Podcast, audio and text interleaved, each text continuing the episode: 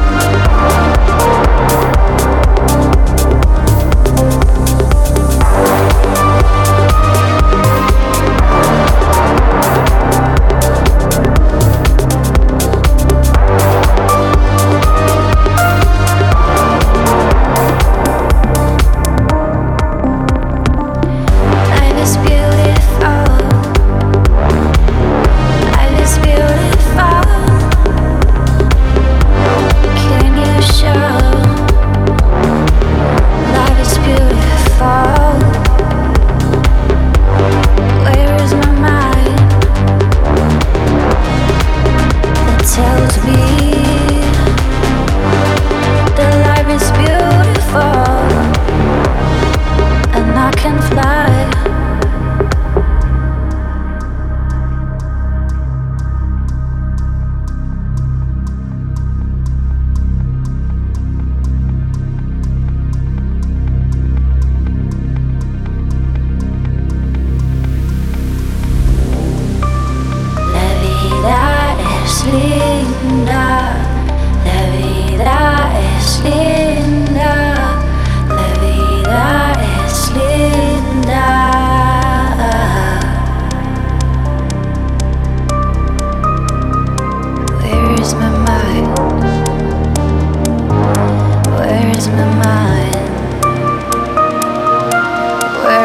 mind.